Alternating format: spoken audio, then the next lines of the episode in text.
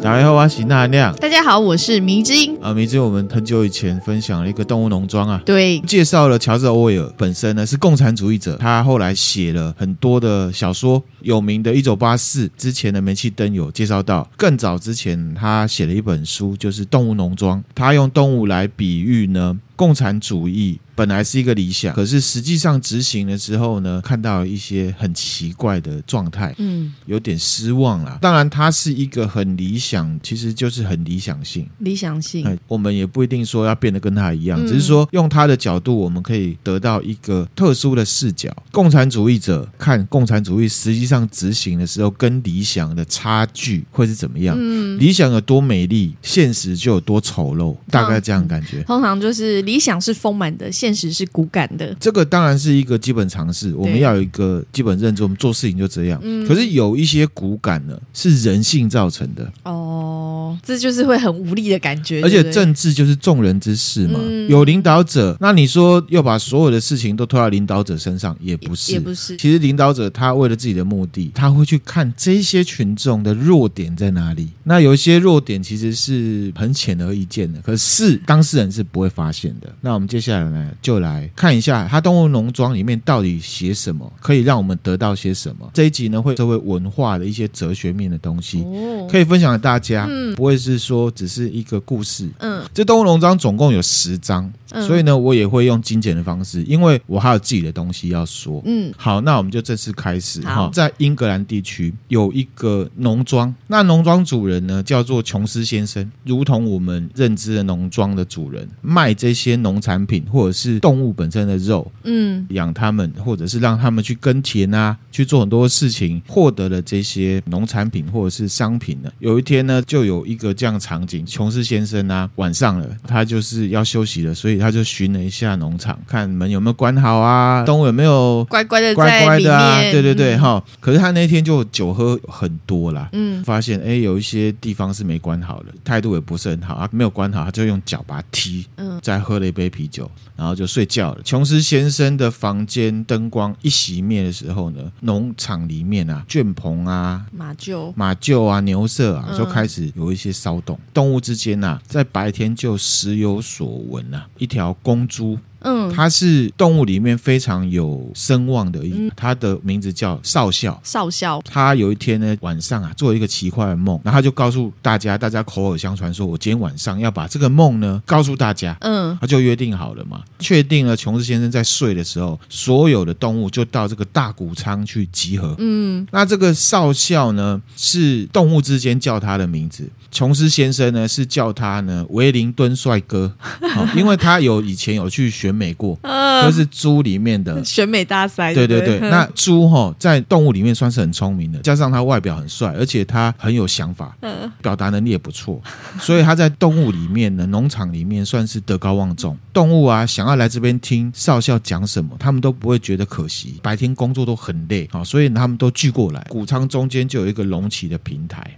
少校就在中间，这个少校其实已经十一二岁了啦。一般的猪来讲的话，大概十七八岁就已经很老，就会死了。嗯，好，所以他算是如中果壮年，对应人的话，就是老了啦，哦，算老了，已经老了啦是嗯哈、，可是他不失为一头呢相貌堂堂 的猪，而且呢是一个睿智的长者。嗯其余的动物就开始陆续到场，先进来就是三条狗，那还有一些鸡啊什么的哈。最重要是有两匹马，专门呢拉重物的工作马，嗯哈嗯一匹叫做拳击手，嗯一匹叫紫木树，紫木树是一只母马，嗯哦，然后已经进入中年期，而且生过四胎了，所以它也是胖胖的。嗯，拳击手它是很壮，就有点像是拳击手，肌肉男这样子。嗯他就是力气很大，而且他很忠厚老实。重点是他不是很聪明的，可是他就是坚韧不拔，嗯还有很厉害的工作干劲，大家也都尊敬他。这样还有白山羊啊，这个穆利尔，还有一只驴子班杰明。班杰明其实他是除了少校之外，相对资深的动物，嗯好、脾气很坏。哦，而且他难得开口，只要一开口就讲一些冷嘲热讽的怪理论。嗯除了这样之外，他的个性也是比较负面一点的。好，比方说他就会讲说，上帝啊，赐给他尾巴，有没有让他驱赶苍蝇。嗯可是呢，他宁愿呢不要尾巴，也不要苍蝇。就是说，你不要讲的那么冠冕堂皇啊，就是说哦，有苍蝇不用怕、啊，因为你我上给帝你有尾给你尾巴。嗯，他就会说，那你为什么不要让有苍蝇不，要有苍蝇就好了啊、嗯而且呢，他从来都不会笑。如果被问到为什么都不笑，他就会说他笑不出来，有什么好笑的？嗯，这样子。人生那么苦，是不是？然后，然养后生嗯因为他是这样子的一个冷静在看所有事情的，像这个拳击手啊，也都很尊敬他啦。好，那回来这个少校啊，看到大家都聚集了，嗯，他就清自己的嗓子，就开始说：“同志们，你们都已经听说我昨天做的怪梦，对不对？关于这个梦，我等一下再说，我有别的事情要先说啦。嗯，在我去世之前呢，我有义务把我获得的智慧呢，都传给你们。嗯那我这一辈子呢，活得够长了。当我独自躺在猪圈里面的时候啊，常常都在思考，自己可以说，我懂得在这片土地上面生活，嗯活得不比其他的动物都还差。嗯那呃我想要问同志们，我们过的日子到底是什么样的日子？我就老实说啦，我觉得我们动物的生活、啊、跟生命是很悲惨、劳苦而且短促的。生下来之后，别人供给我们的食物，就是让我们吃不饱、饿不死而已。嗯，哦，吃不饱，饿不死，然后呢，我们可以活下来，是因为我们可以工作，为别人工作，必须要工作到我们精疲力尽为止。一旦我们的使用价值到了尽头了，我们马上就会被人类呢残酷的杀死。在英格兰啊，动物只要满一岁，再也不知道什么叫做快乐，什么叫做休闲了。在英格兰呢，没有半个动物是自由的，动物的一生就只有受苦受难、受到奴役的份。这个是非常铁铮铮的事实。大家觉得这样的事情是不是自然条件决定的？难道我们生活这片土地有这么贫瘠吗？活下来就只能吃不饱、饿不死，还要一直劳动？各位同志，事情绝对不是这样。嗯英格兰的土壤是很肥沃的，气候是很好的，哪怕养活呢千千万万比我们现在的动物总数还要多的动物呢，都可以的。可是为什么我们老是活得这样子窝窝囊囊的呢？那是因为我们的劳动成果全部都被人类从我们身边偷走了。同志们，这就是我们现在要面对的问题，可以归结成一个简简单单的字，就是人类。人类就是我们真正的敌人。只要把人类赶下台，这一种我们吃不饱、饿不死，又要过度劳动的根本问题，就可以完全的铲除掉。到这边，迷之音，你知道他讲的意思是什么了吗？大概知道了，可以类比吗？可以好可可以类以，比完全可以，所有的森林当中啊，只有人是光消费而不生产的。嗯，人不会产牛奶，对，也不会下蛋。嗯人的力气很小，拉不动犁，人也跑得很慢，追不上兔子。可是这些人都是我们所有动物的主人。人类呢，使唤动物干活，可是呢，只给动物少到不能再少的一点点回报，只是要让我们不会饿死。嗯其他的部分呢，被人类呢全部占为己有。我们很努力的耕耘土壤，连我们的粪便都拿去给土壤施肥。可是我们当中所有动物，有什么部分是从土壤这边捞得到的东西吗？那我就问问在场的几条乳牛，过去一年里面，你们产了几千几万加仑的牛奶，嗯，他们现在都在哪里？你的小孩有喝到吗？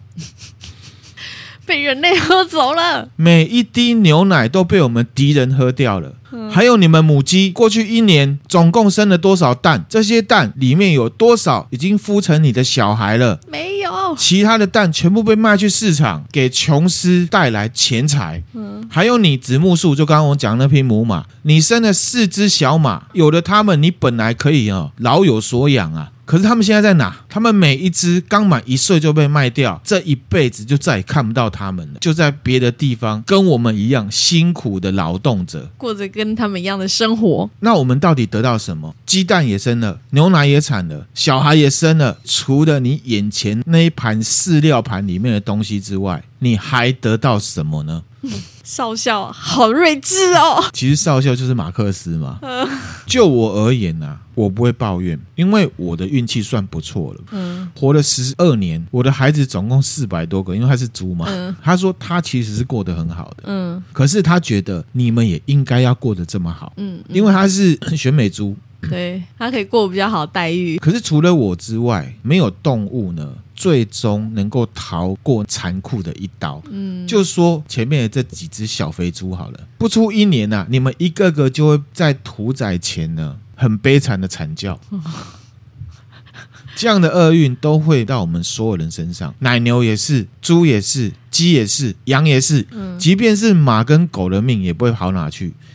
以你为例，拳击手，一旦你那些呢了不起的肌肉失去原本的力量的时候，琼斯就会马上把你卖去老落马的贩子，请他把你宰掉。嗯把你的肉呢拿去喂猎犬。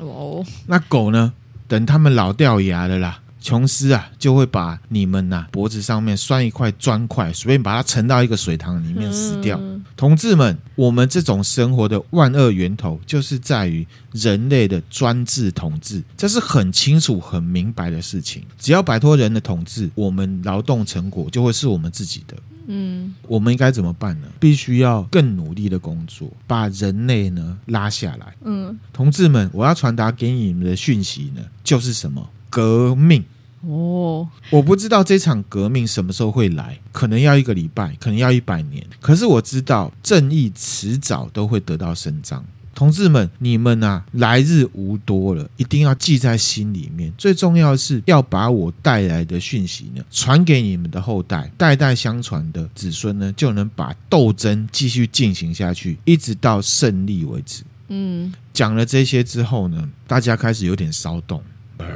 嗯，连老鼠都从他们洞里面爬跑出来。出来，叽好叽叽叽，这个少校就说：“同志们，这边有一件事情要先决定，像是老鼠啊，或者是野兔这一种，嗯不是被人类养的这种动物啊，到底算是我们的朋友还是我们的敌人？人，我们这个问题交给大家。嗯第一个问题就是大老鼠算不算同志？然后大家就开始表决，认为大老鼠是同志的，占了压倒性的多数。”哦，大部分都认为是同志，就对好，一样的，少校就说：“要讲我几乎都讲了，我只是再次提醒大家，要永远牢记你们身上负的责任，对待人类跟他的举止行为，必须要抱着敌视的态度。只要是两条腿的，就是我们的敌人；凡是四条腿或者是长翅膀的，都是我们的朋友。嗯必须要记住，反抗人类的斗争过程里面，千万不可以落到仿效人类，这很重要，嗯请你要记得。即便你征服了人类，也不可以把他们的恶习呢继承下来。然后他就说了重要的话：动物在任何时候都不准住在房子里面，或者是睡在床上，因为那是人的行为，嗯嗯不可以穿衣服。嗯你也不可以喝酒、抽烟、接触钱 币，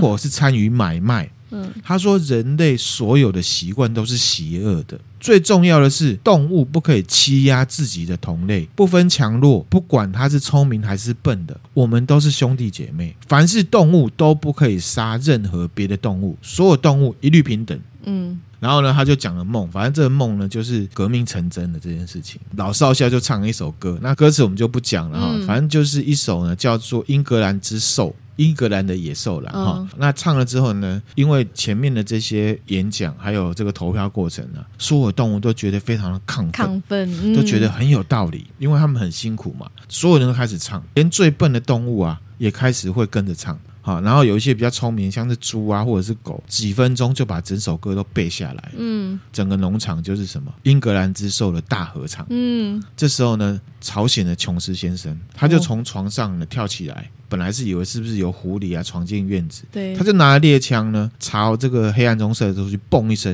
啊，嗯大家听到之后赶快鸟兽散。嗯这个就是呢第一章。嗯。这个第一章的思考啊，你已经觉得他是在讲什么？他就是在讲资本家，对不对？对是没吗？错他就在讲人类就是资本家，然后那些动物就是我们这些劳工。没错，嗯比喻的就是十九世纪德国的社会学家兼革命家马克思对资本主义社会的观察。嗯，好、详情大家可以参考呢，一百七十二到一百七十四。那当然前面是理想，那马克思他写了不少的书，集中起来具体就是共产主义。为了当时帝国主义为主的欧洲呢，种下了革命思潮，嗯所以后来就各地起义嘛。哦对我们之前有分享过，甚至在亚洲也是一样，清国孙中山的同盟会推翻，嗯那其实，在思想上也有受到马克思主义的影响。虽然他们在地理上更近的是看到日本帝国崛起啦，嗯，接着就一战，俄国的沙皇呢倒台，以共产主义呢为圭臬的革命家列宁就建立了社会主义国家，就是苏联。然后呢，在世界各国呢扶植共产主义。嗯然后全世界的范围在欧洲、美洲、亚洲，一直到现在哦，像中国嘛、嗯北韩、嗯越南、辽国、古巴，其实都还是共产主义国家。以前还有更多，可是可能有的就已经变了。嗯好，我们先不讨论呢，这个社会主义国家到底好还是不好。我们回到十九世纪的马克思那个时代，嗯，思考题来了，要请迷之音呢思考一下，动脑一下。你觉得马克思带起的这个社会浪潮，到底是社会运动还是政治宣传？你知道这两者怎么分吗？怎么分？我不知道。我们来先分别一下社会运动跟政治宣传。嗯先讲社会运动的部分，这个根据啊一个中国学者赵鼎新哦，他当然就是中国的学者，他的这个社会与政治运动理论里面指出，社会运动就是 social movement，嗯，是由个体或者是社会群体松散的组织，为了实行、推动、执行、抵制、阻止或者是撤销社会变革的变化，而用体制外的策略来改变现有体制的一种政治现象、行动跟集体。那另外根据呢，台湾一个研究者陈嘉敏在他的论文《新媒体上的社会运动》里面提到呢，嗯社会运动被描述成了组织结构跟战略，这些结构跟战略可以迫使被压迫的人呢，能够提出有效的挑战，并且抵抗更强大、更有优势的精英。嗯好，迷之音了解这个意思吗？嗯，你知这道个吗比较好理解。 OK，好，那举例哈，前一阵子有一部台剧嗯叫做《造浪者》，对，好好，人选之人，人选之人造浪者，造浪者对不对？对剧情我们不多说，那含量是要形容为什么叫造浪者，政党当中的政治工作者，对，在工作时候遇到的事情，对吧？嗯他们确实是在造浪，他们从事的其实就是政治宣传，是专门造浪的。嗯但是以社会运动而言呢，那个浪哈、本来就存在。社会运动的发起者可以用他很明确的词语跟他外显的行为，让大家呢归结一些大家在生活中遇到、感觉得到的负面压迫，可是又不知道怎么形容，可是他可以用具体的语言。讲出来，就像马克思一样，像十九世纪的时候，资本主义起来嘛，工人是不是都很苦，被资本家压得苦哈？嗯嗯他们只知道很苦，不知道为什么。嗯马克思就跳出来说：“你会这么苦，是因为资本主义，有资本家。那我们要怎么样怎么样？嗯，所以马克思就像是社会运动哎对这一派的这他样，就是社会运运动动厉害的社会运动发起者，可以用很清楚的逻辑，把这个不平等社会现象呢推演出来，把原因指出来，到处呢去跟别人讲。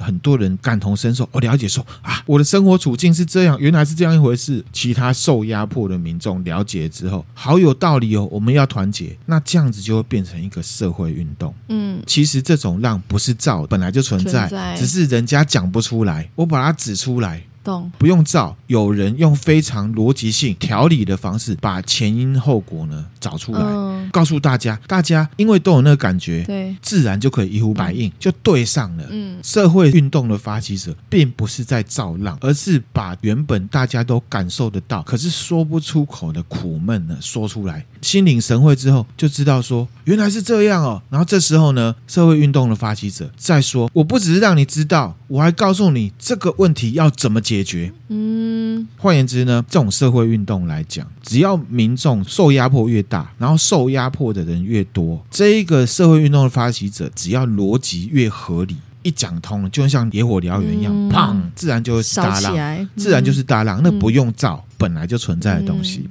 不是我扯的，是我讲给你听，你心里面的感觉就会自然而然有共鸣了啦，对你就会会被有引共发鸣对不对嗯比方说，马克思那时代，帝制统治跟资本主义造成贫富不均，让大家呢自由的一无所有。好、我们之前那三集就有了，大对家可以去听。啊，逻辑很通嘛，自然引起大家的共鸣。嗯理论够扎实，所以世界各国非常多人加入，为的就是要结束这样子的压迫。嗯整体逻辑就是马克思指出压迫哦，我们现在这么辛苦，吃不饱饿不死，有人这样子哦，每天都把妹开最好的车都不用工作，是因为地质还有资本主义造成的。嗯好、大家就知道啊，原来是这样。然后呢，马克思在说，解放我已经帮你准备好了，就是共产主义。嗯然后就开始做这个社会运运动动。他的手段自然就是革命，嗯，啊，革命的目的是什么？推翻帝制，所以逻辑很清楚。事情在这，告诉你原因，告诉你解解方，决解方式方要怎么做，就是革命。啊，革命是为什为了么？什么？推翻帝制。孙中山也是啊，我们说他是革命家嘛，对，其实他也是社会运动家嘛。嗯，他做的是社会运动，革命是他身为社会运动者呢，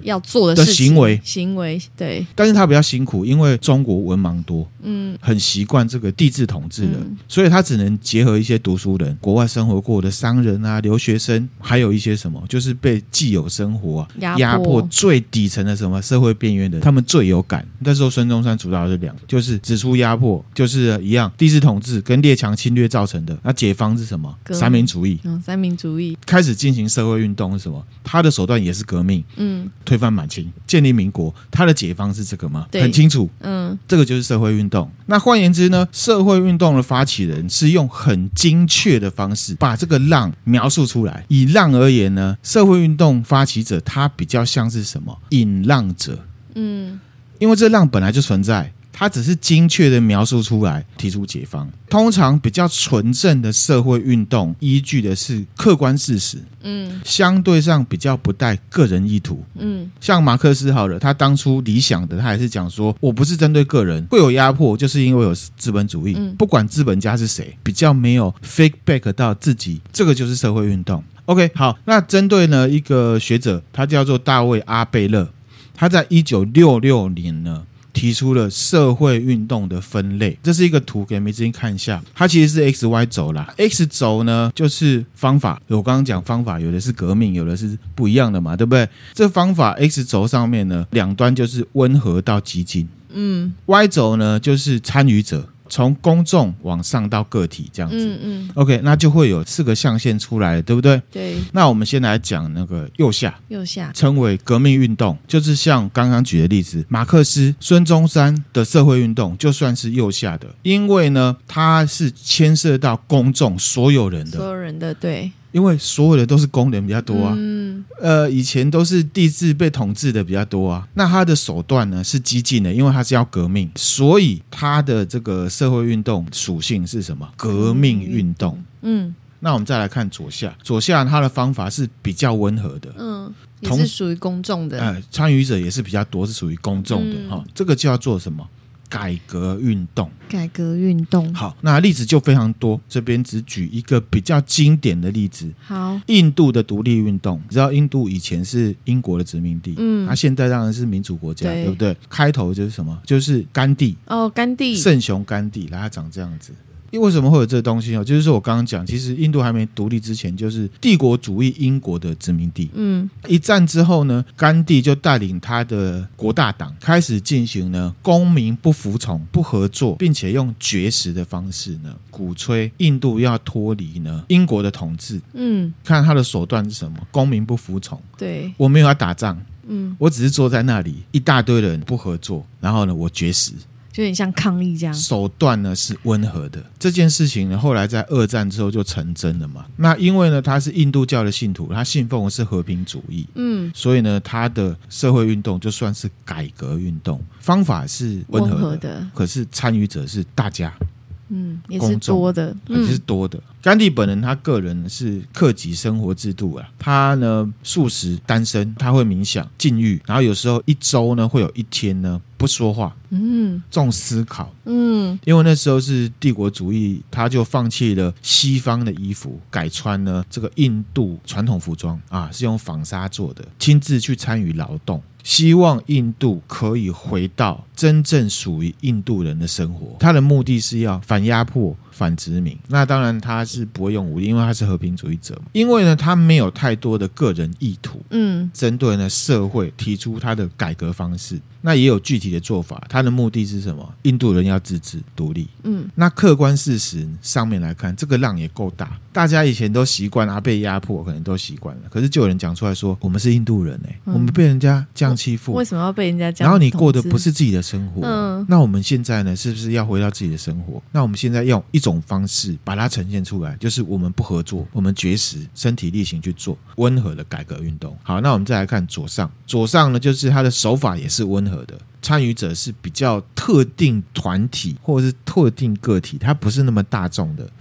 不是每一个人的，嗯啊，懂，比方说选择运动啊，不见得牵涉到公众，而是特定人士，那有可能会扩及到整个社会。为什么？因为社会哈、每个成员哈、你的一些状态都会影响到其他的人。好像这样子的选择运动呢，比方说 LGBT 哦，同志权益运动，哦、虽然是特定族群，嗯啊，但是他们要他们自己的权利，希望改变一些整体社会的意识形态，嗯反歧视。虽然是特定族群，其他人看他们的观点跟想法，还有他们的意识形态是有关的。他们想要其他这些人改变他们的想法，嗯，懂，也是温和的啊。他们对只是介绍游自己，行啊什么对，的，介绍自己，然后要求权利。嗯，那只要够合理，政府足够注重公平正义的话，就会有好结果，并且加以回应。嗯比方说，台湾我们就通过了同婚同，婚对，这个就是呢左上选择运动。嗯岔题一下，我们真的要珍惜这种一起努力得来的成果。同婚只是一个例子，我们处在一个可以表达我们诉求，而且政府政会回应我们的对，社会。没错，不要去选择那个政府他不鸟你的。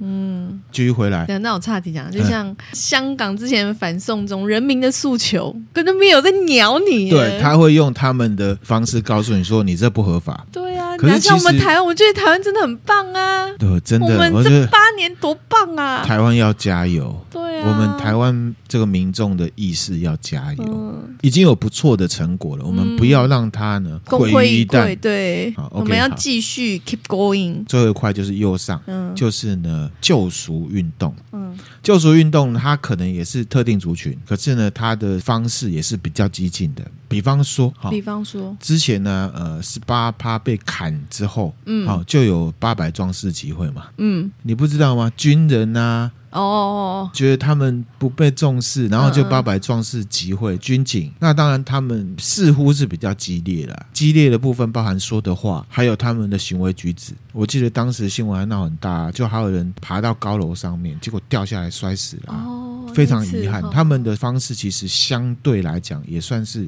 激烈的，嗯虽然他跟大家讲说我们是和平和平，可是他们实际上做的有一点点小激烈，嗯他们自己人牺牲了嘛。做任何的运动，除了像革命这种东西之外，应该原则上都希望不要有任何生命去牺牲牺牲的状态嘛，嗯对不对？嗯好，那另外的例子是什么？比方说，我们台湾的这个民主历史上，一九八四年有一个杂志叫做呢《自由时代周刊》。它的主办者叫做郑南荣，他因为呢追求言论自由，这个杂志都是在批评当时的政府，他的目的是要支持台湾民主化。嗯然后那时候呢就被时任呢中山分局刑事组的组长，就是现在的总统候选人带队呢攻坚这个杂志社。郑南荣先生呢，他就主张说，国民党不可能逮不到我，抓到的话也只是抓得到我的尸体而已，哦，讲这种，不愿意被逮捕，对所以他就在他的编辑室里面呢。嗯，点燃汽油自焚身亡哇，他那一年呢四十一岁，我觉得自焚这样，这个就是救赎活动的一种，嗯，因为他手段是激进激的烈的，嗯对，，但是这两个例子啦，哈，后者是直接推动民主化，让很多人开始正视这个问题，台湾也开始渐渐的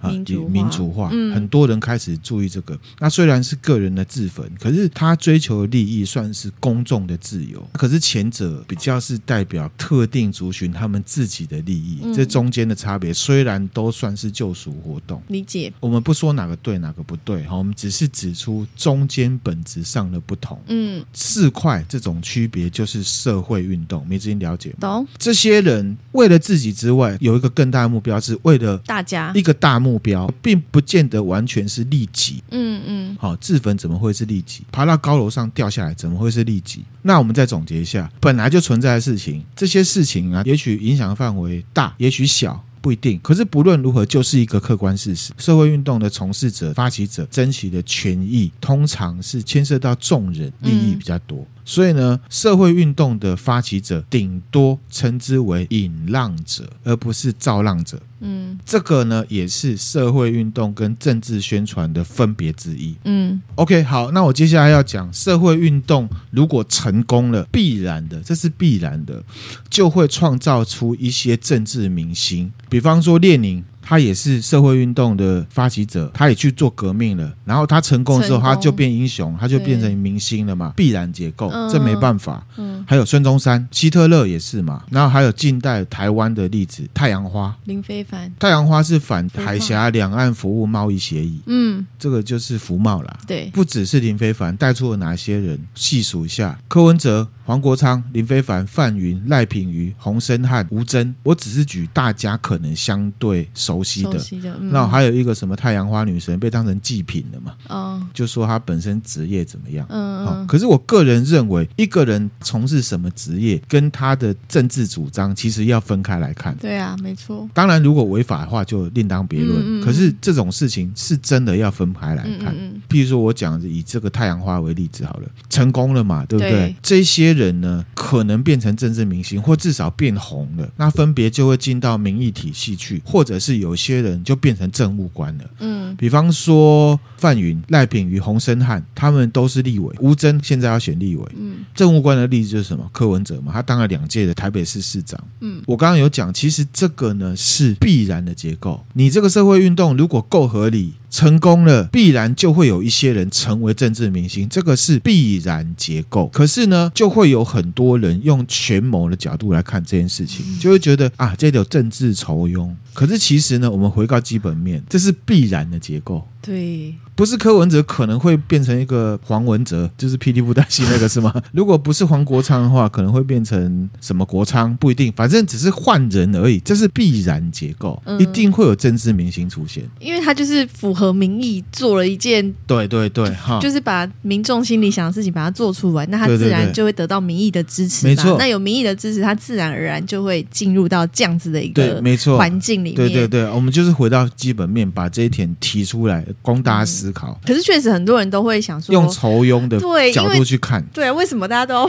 往负面去想？因为大家喜欢看阴谋论，哦大家喜欢用阴谋论来解读大部分的事情， 对，确实很多时候人都会以结果，然后再推往前推演。就倒因为果嘛。对，这是逻辑上的谬误啊。嗯，好、这边就要提出来另一个角度，这不就是社会运动的目的吗？我们如果同意这社会运动，让这些代表我们思想的人进到体系里面、对啊去实现这个社会运动的诉求吗？嗯，进去了之后，我们接下来要看的反而是他们有没有好好做。嗯嗯，他们坚持的事情有没有着实今非？哦，当然我们现在看到是有一些有一是这些样，是这样，好、哦好，有一， 总之就有一些是提供一个思路给大家。嗯，有一些听友可能还很年轻，不知道什么是太阳嗯太阳花，知道太阳花，可是不知道太阳花发生什么事情。我他觉得可以当嗯初他就是要反海峡两岸服务贸易协议，因为当时的总统稀里呼噜想要直接闯通关，过，嗯嗯，我觉得这大家可被以挡去下来的。去了解一下。啊对哦，不知道人可以去了解。当时就是因为这样，所以非常多人出来对，支持这个太阳花运动，所以捧红了这些人。嗯，那你现在在看这些人，要看他是政治人物还是政客，你就要看他当初跟现在主张的还不一样。嗯这分享给大家。嗯那承上啊，我们就回归到基本面，社会运动的目的是要改变现状。对，成功的社会运动就会造就政府因此而有一些政策上的改变，或者至少是名义上的改变。嗯嗯这个社会运动的领袖就会成为有影响力的政治人物。嗯，那开始就会以政治为自己的职业。好，这边有一个转折了哦，大家先不要用权谋的方式来看。既然要以政治为自己的职业，为了要遂行自己的理想或者是自己的利益啊，这大家解读。他也许还有可能从事社会运动，嗯可是大部分做的就会是政治宣传。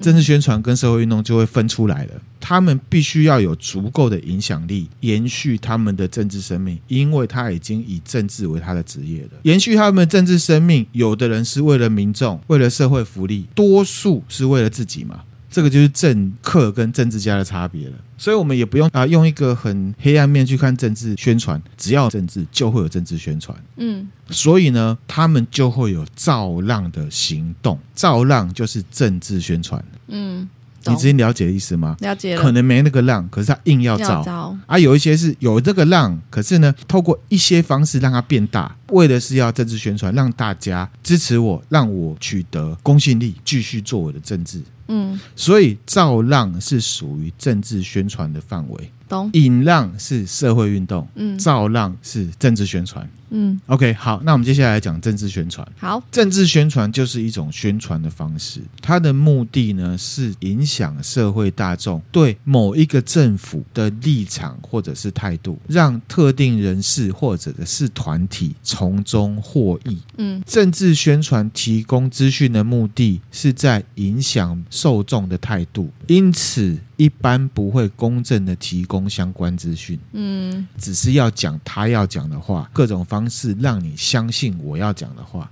政治宣传往往会有失偏颇，会选择性的提供资讯，或者是利用资讯，设法使受众产生情绪反应。它的预期效果是可以使这些目标受众接受某一个特定的政治议题，所以政治宣传可以是政治作战的一环。好，比方说我们讲大外宣什么，那个其实也是政治宣传。所有政党在从事的，譬如说拉票，全部都是政治宣传。嗯造势晚会做任何的宣讲，都是政治宣传的一部分，嗯，政治宣传比较好理解，比较好理解哦。因为就是都在我们身边，对哈哈，选举造势活动就是政治宣传的一部分，嗯目的是要胜选对啊啊，，增加特定政治人物的影响力。好，你说，是因为政治宣传就是很明显，它其实是有目的性的在做这件事情，无非就是要拉抬自己的身世，对吧？其实对，这个可是比较好这件判事断情并不全谋，因为每个人都会这样做。这就是对啊对我之前在分享迪士尼的《都市传说》上集里面分享一个概念，我说公信力它是中性的，嗯我要领导的话，要有人追随，我就必须要有公信力。对啊，只是你要看这个公信力有多少程度是诚实的，嗯它诚实的程度到哪里？嗯嗯那政治宣传呢、刚刚我讲有很多方式，对不对？比如说造势晚会、嗯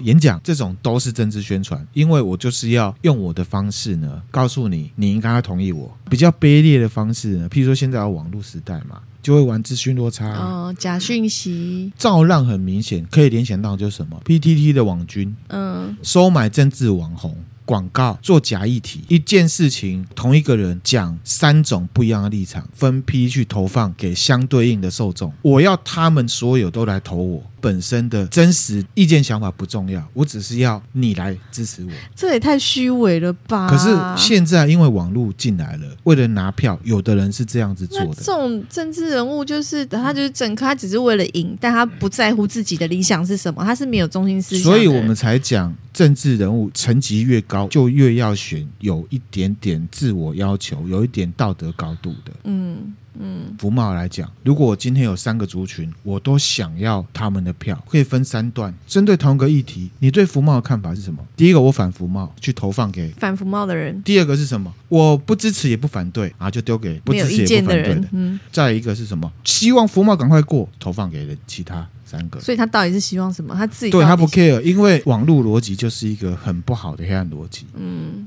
对啦，好，我们要拆解它，我们才有办法选出公民社会最适合我们的领导者，我们的公仆。那继续回来哈，所以选的话就要选一个，就是不至少要有中心思想。政治宣传呢、有一个最直接的方式，嗯最粗略可是最有效的方式。我们以往各集呢都有分享过，偶像崇拜，哦造神，孙中山死后嘛。嗯希特勒、毛泽东、蒋中正，近代有什么？陈水扁、马英九、韩国瑜，最近的哈、齁就大家思考，我们不要举例子。嗯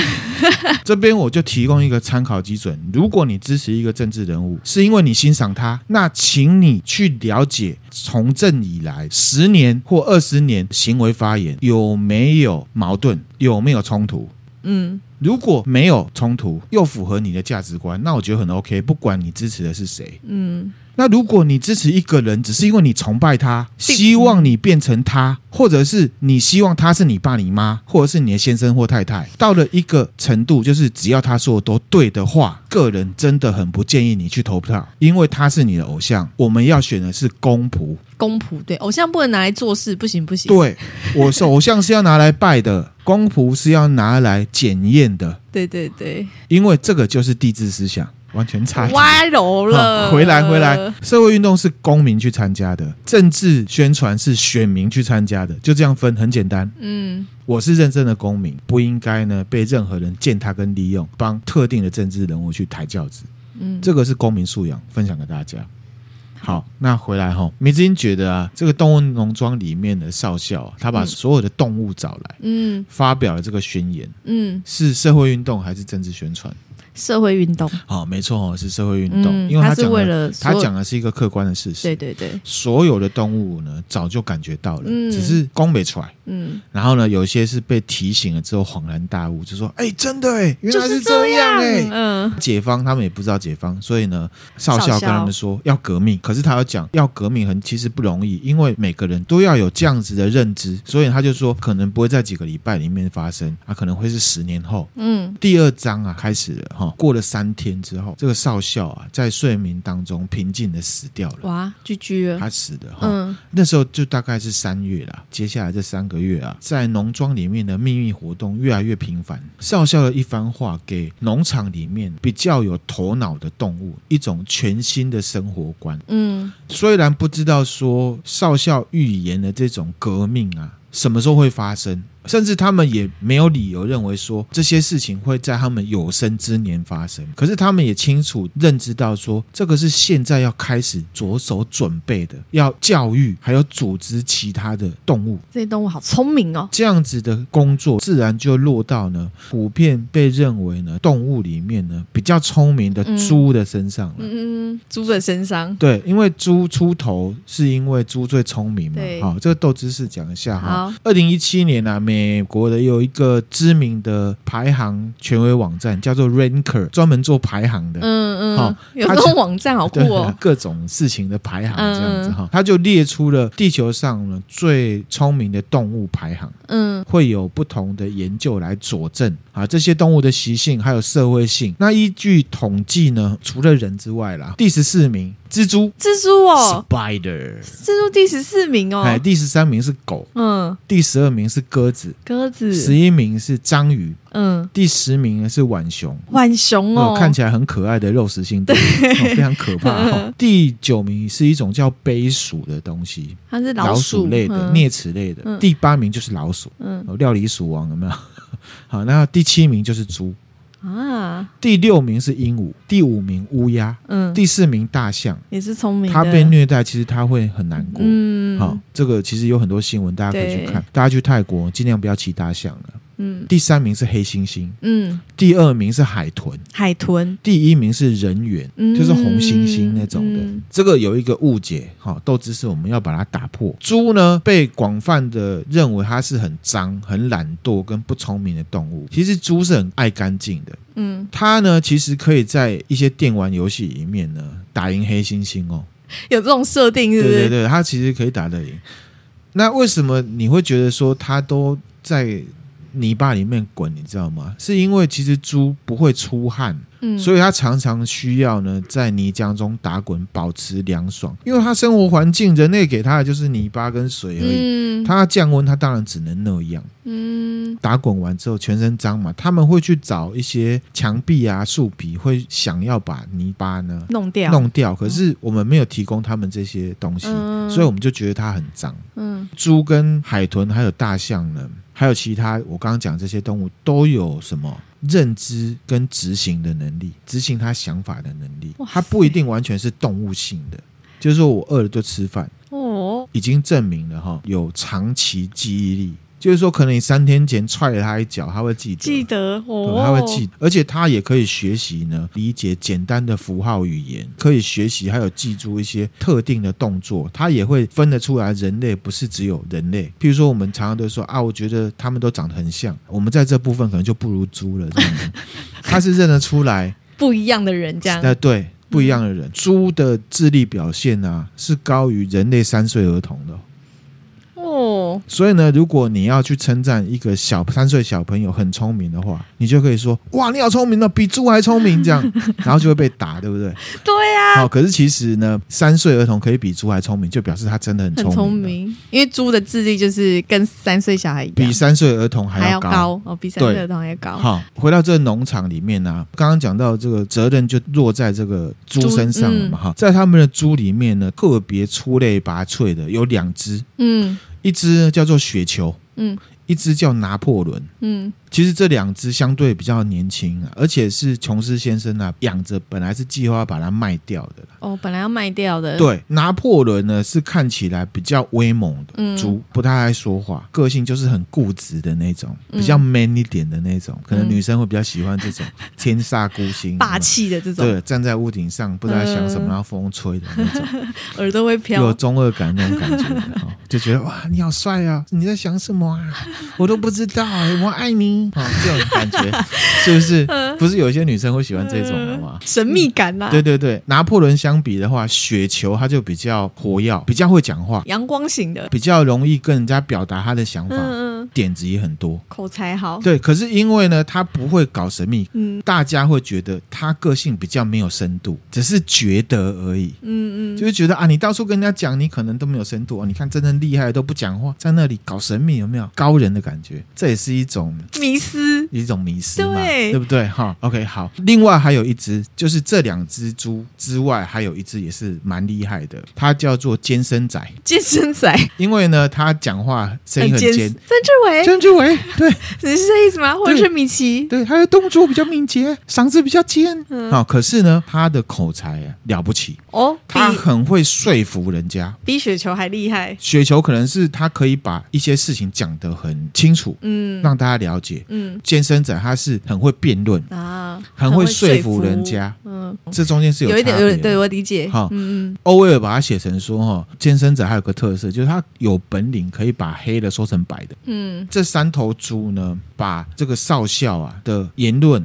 跟教导呢，组合发展成一套呢非常完整的思想体系，嗯，动物主义。动物主义，对，那刚刚不是讲到说他们会秘密集会吗？对他们秘密集会呢，就是在宣讲这个动物主义。啊，那每周啊，有几个晚上，这从琼斯啊，就是农场主睡觉之后，嗯他们就会在谷仓里面秘密集会。他们这三只猪啊，就会跟其他的动物在讲，就像是我们之前讲这个三级这个共共产产主主义义原理是什么嗯哈、一开始他们在讲的时候，会遇到一些呢态度比较固执或者是冷漠的人，嗯就是说啊，这关我屁事，你跟我讲这个有什么用？听不懂啊，有什么用，之类的嗯对不对？哈，那有一些动物呢，听了之后，他们就会觉得你讲这个就只是为了反对而反对，我们现在有什么不好呢？我觉得我们还是忠于琼斯先生，OK 啦，反正吃不饱饿不死，对嘛？啊，也没有让你死啊，嗯你还要嫌什么？地方住就好啦，有对啊东西吃加减吃嘛，还要求什那么？他们就会说出一些话啊，我们是琼斯先生养活的、诶，如果他死了，那我们要怎么办？是不是很有 feel？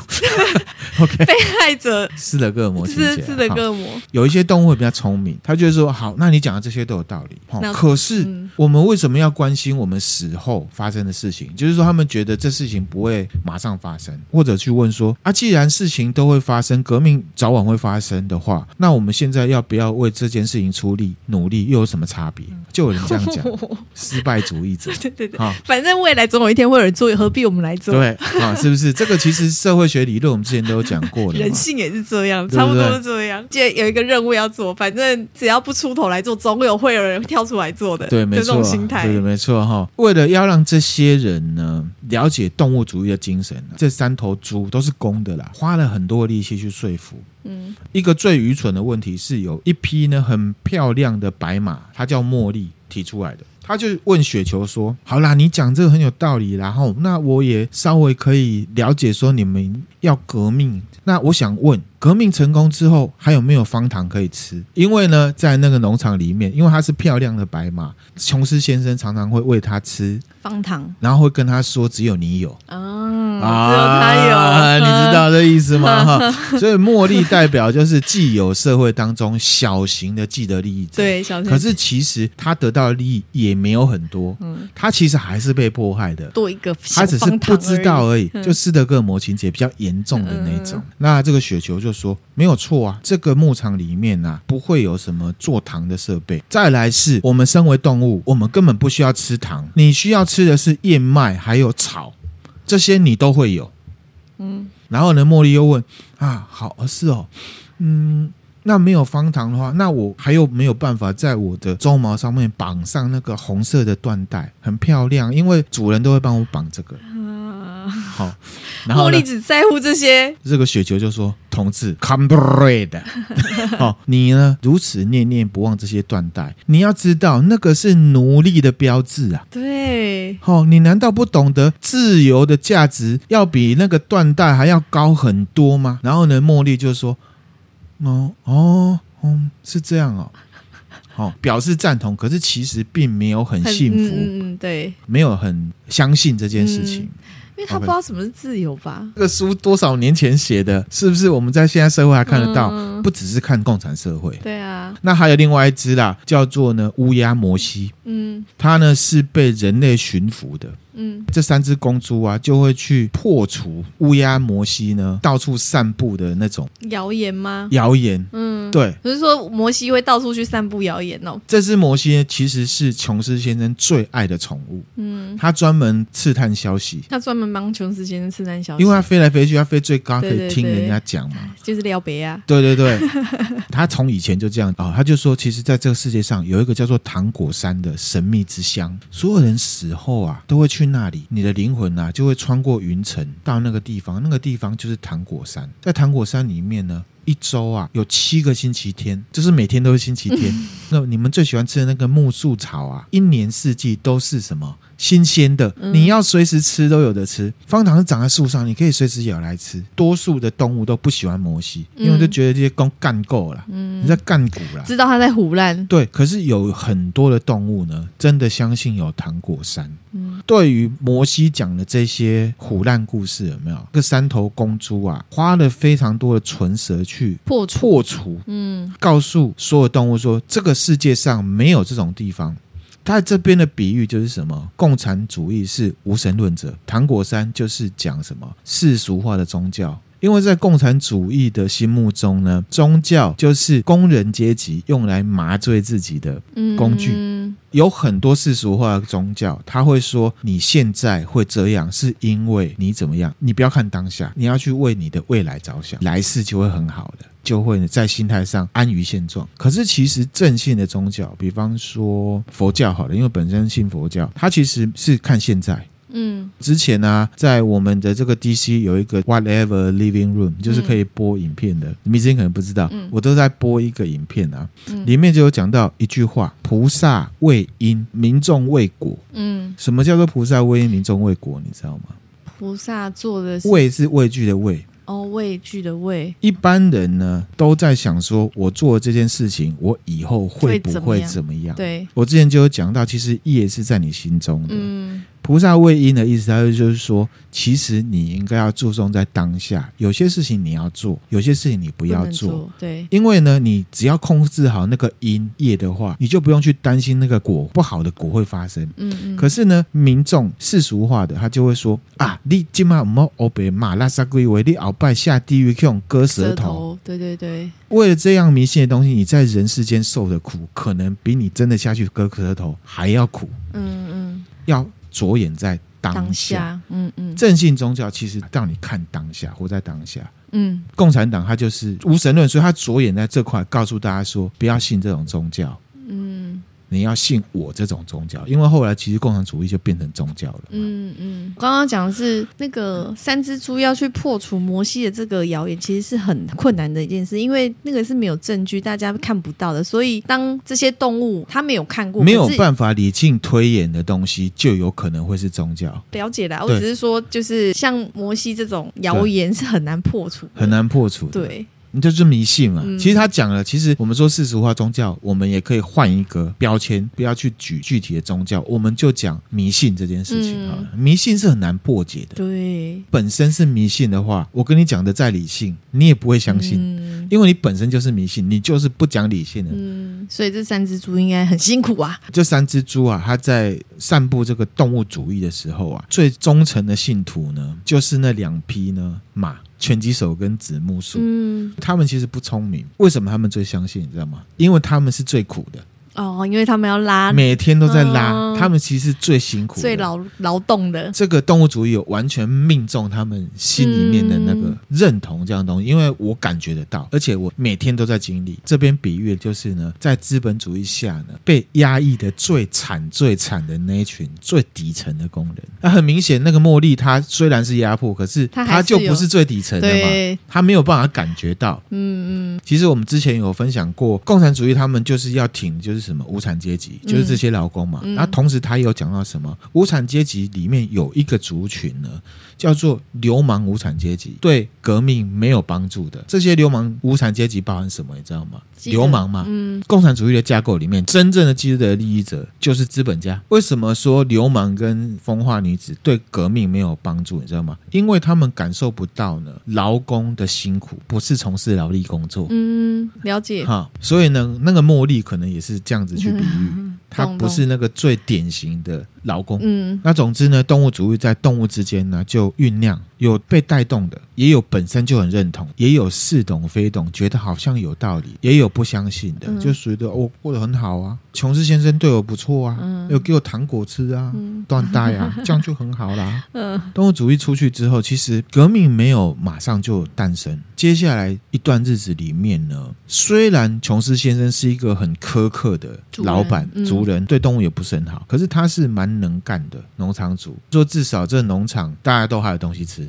接下来就不一样了，接下来因为大经济环境不好，打官司输了，变得很沮丧，整天呢就喝酒，放纵自己，农场也不顾了，这个东西呀、也没有定时给动动物物们吃嗯本来已经吃的不多了，那有时候甚至忘记不给它吃了，而且呢，加上说他因为不管这个农庄了嘛，这田里面开始长杂草，嗯然后呢，他们这些农舍啊或动物住的地方开始漏雨失修啊，草啊都长得乱七八糟，嗯，动物都得不到足够的饲料。这时候呢，是一个星期六，琼斯先生他就出门去了酒吧喝酒。农场里面的人类也不只有琼斯先生，还有一些打工的，嗯那打工的就帮这些母牛挤奶嘛，啊，挤完奶他们就离开了，也没有给动物呢喂饲料。嗯，琼斯先生回来之后，他就直接到他的沙发上面睡觉，因为他就是喝已经醉了，不专心那个了嘛，哈。总之呢，整天动物都没有人喂，这些动物呢受不了了，然后就有一头母牛呢就顶开了那个饲料棚的门，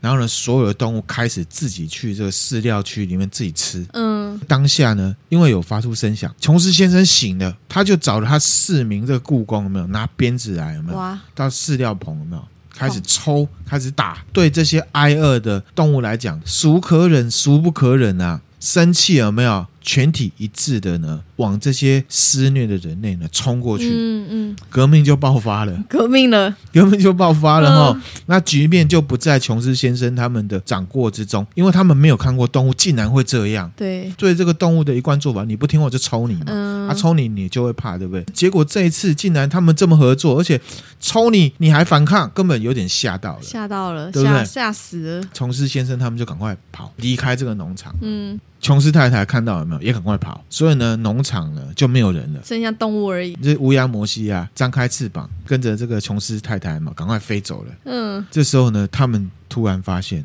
他们革命成功 了，革命成功了。好、，农场只剩下只他们自己了，一开始的几分钟，动物还没有办法相信说他们怎么运气这么好，嗯，他们很开心，所以呢，全体出动，沿着农场的边界有没有嗯绕场奔跑庆祝就对了嗯啦哈、顺便巡视有没有人躲在这个地方。嗯回到他们居住区，把所有琼斯先生统治的时候留下来的东西呢，全部扫除干净。一些马具、马鞭的啦、嗯马鞍啦，嗯或者是牛轭啦、鼻环啦、狗链这些，全部把它丢掉。掉，宰猪、宰羊、那割喉、那个刀子也全部把它埋起来。嗯嗯，这时候呢，动物农庄就是动物的了，嘣，大家放的很开心这样子。然后自呢己，做主了，然后他们就说啊，缎带跟衣服一样，可能是人类的标志。嗯所有的动物都应该一丝不挂，这才是动物的原貌。拳击手听到一个话有没有？扯下夏天呐、要防止苍蝇钻进耳朵的一个器具，嗯就是也是人类给它带类似耳的罩有没的有，嗯就把它甩到火堆里面烧掉这样子。接下来，拿破仑带领大家回到饲料棚，吃针对 buffet 所有的动物有没有都发给两份的饲料。嗯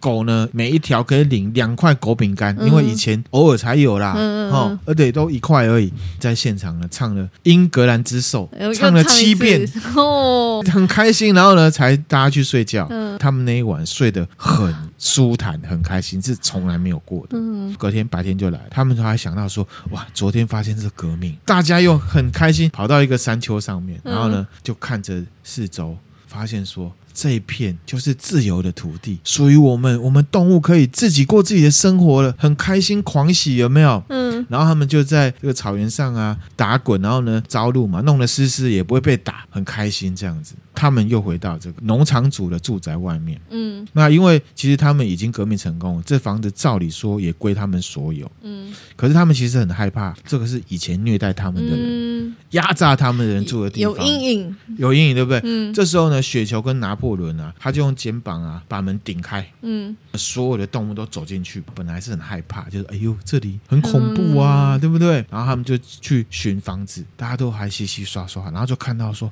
哇塞，里面好奢华哦，嗯，床上有羽绒被，琼斯太太还有梳妆台，然后那个沙发呢是马皮做的，然后还有地毯，然后呢起居上面还有火炉，上面还有一些画。然后呢，他们看完之后回来，发现茉莉不见了。那有一些动物呢，就去到楼上找，发现呢，它躲在呢后面最漂亮的卧室里面。然后它从琼斯太太的梳妆台里面呢，拿了一条蓝色的缎带，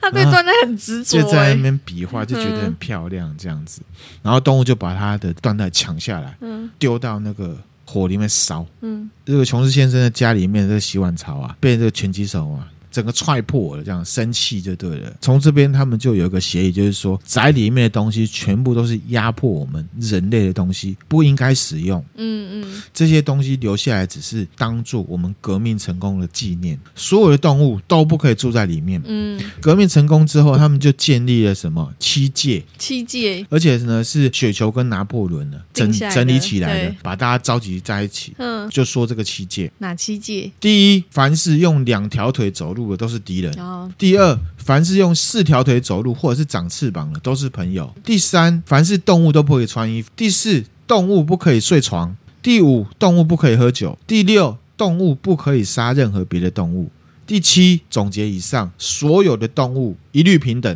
就把七戒呢写在大板子上面，哦这个就是以后我们生活的准则，准则规矩写完之后呢，这个雪球啊就跟大家说，我们呢现在要去草料田，我们现在要收割，而且呢我们要证明我们收割的速度在没有被压迫的状况下，在心甘情愿的状况下，我们可以收割的比琼斯先生那时候还要快，因为这些是我们自己的粮食。嗯，证明我们比他快，这就是一种荣耀，代表我们做的事情是对的，所以大家就去了这样子。嗯然后呢，这时候呢，有三头母牛啊，显得很不舒服，哞哞这样子叫，因为呢，琼斯先生被赶出去了嘛，故宫也不敢回来了，对不对？他们已经有二十四小时没有挤过奶了，哦他们快要胀爆了这样子。这些猪头头啊，猪首领们啊，命令呢其他人啊，拿了桶子来，有没有帮他们挤奶，嗯，然后就挤了五桶牛奶。嗯，然后大家就看着这牛奶啊，很有兴趣。可以然后喝呢吗，？群众就问说：“那这些牛奶要怎么处置啊？”有一只母鸡就讲说：“以前琼斯啊会掺一点点、一点点而已，可能几滴吧，到我们的饲料里面去，我们觉得很好吃啊。嗯，这时候，拿破仑站到这个奶桶前面，他就说：“同志们，先不要管牛奶这件事情呢，会妥善的处置。我们眼前呢是要收割我们的粮食，请雪球同志呢带头出发，我等一会儿呢就会跟上来。”嗯，同志们前进吧，草料在等着我们呢。嗯然后所有人都去收割。傍晚他们回来的时候，发现牛奶已经不见了。竟然不见了，这个拿破仑这样，啊到现在有没有发现，其实事情已经变质了？原本的社会运动导致的革命，造就出新的政治明星出来了。但是接下来事情的本质就已经不是诉诸公众利益的革命了，嗯而是个人权利的政治宣传了。嗯，那我们先讲到这边，好，那米金觉得怎么样？我觉得这个后面这个，没有个想到，转折对啊呀、是不没想到竟然真的是变这样哎、这个是政治预言。欧威尔先生啊，他写的这东西是依照他看到的历史。上一集前言的部分，我们有分享到史达林。我们看到这边，我们会发现，其实他可以看政治对生活，对不只是共产主义。嗯确实，拿破仑啊，好样的、啊，那我们这集就先分享到这边，嗯，希望大家听得愉快。喜欢，好，谢谢大家，谢谢，拜拜。拜拜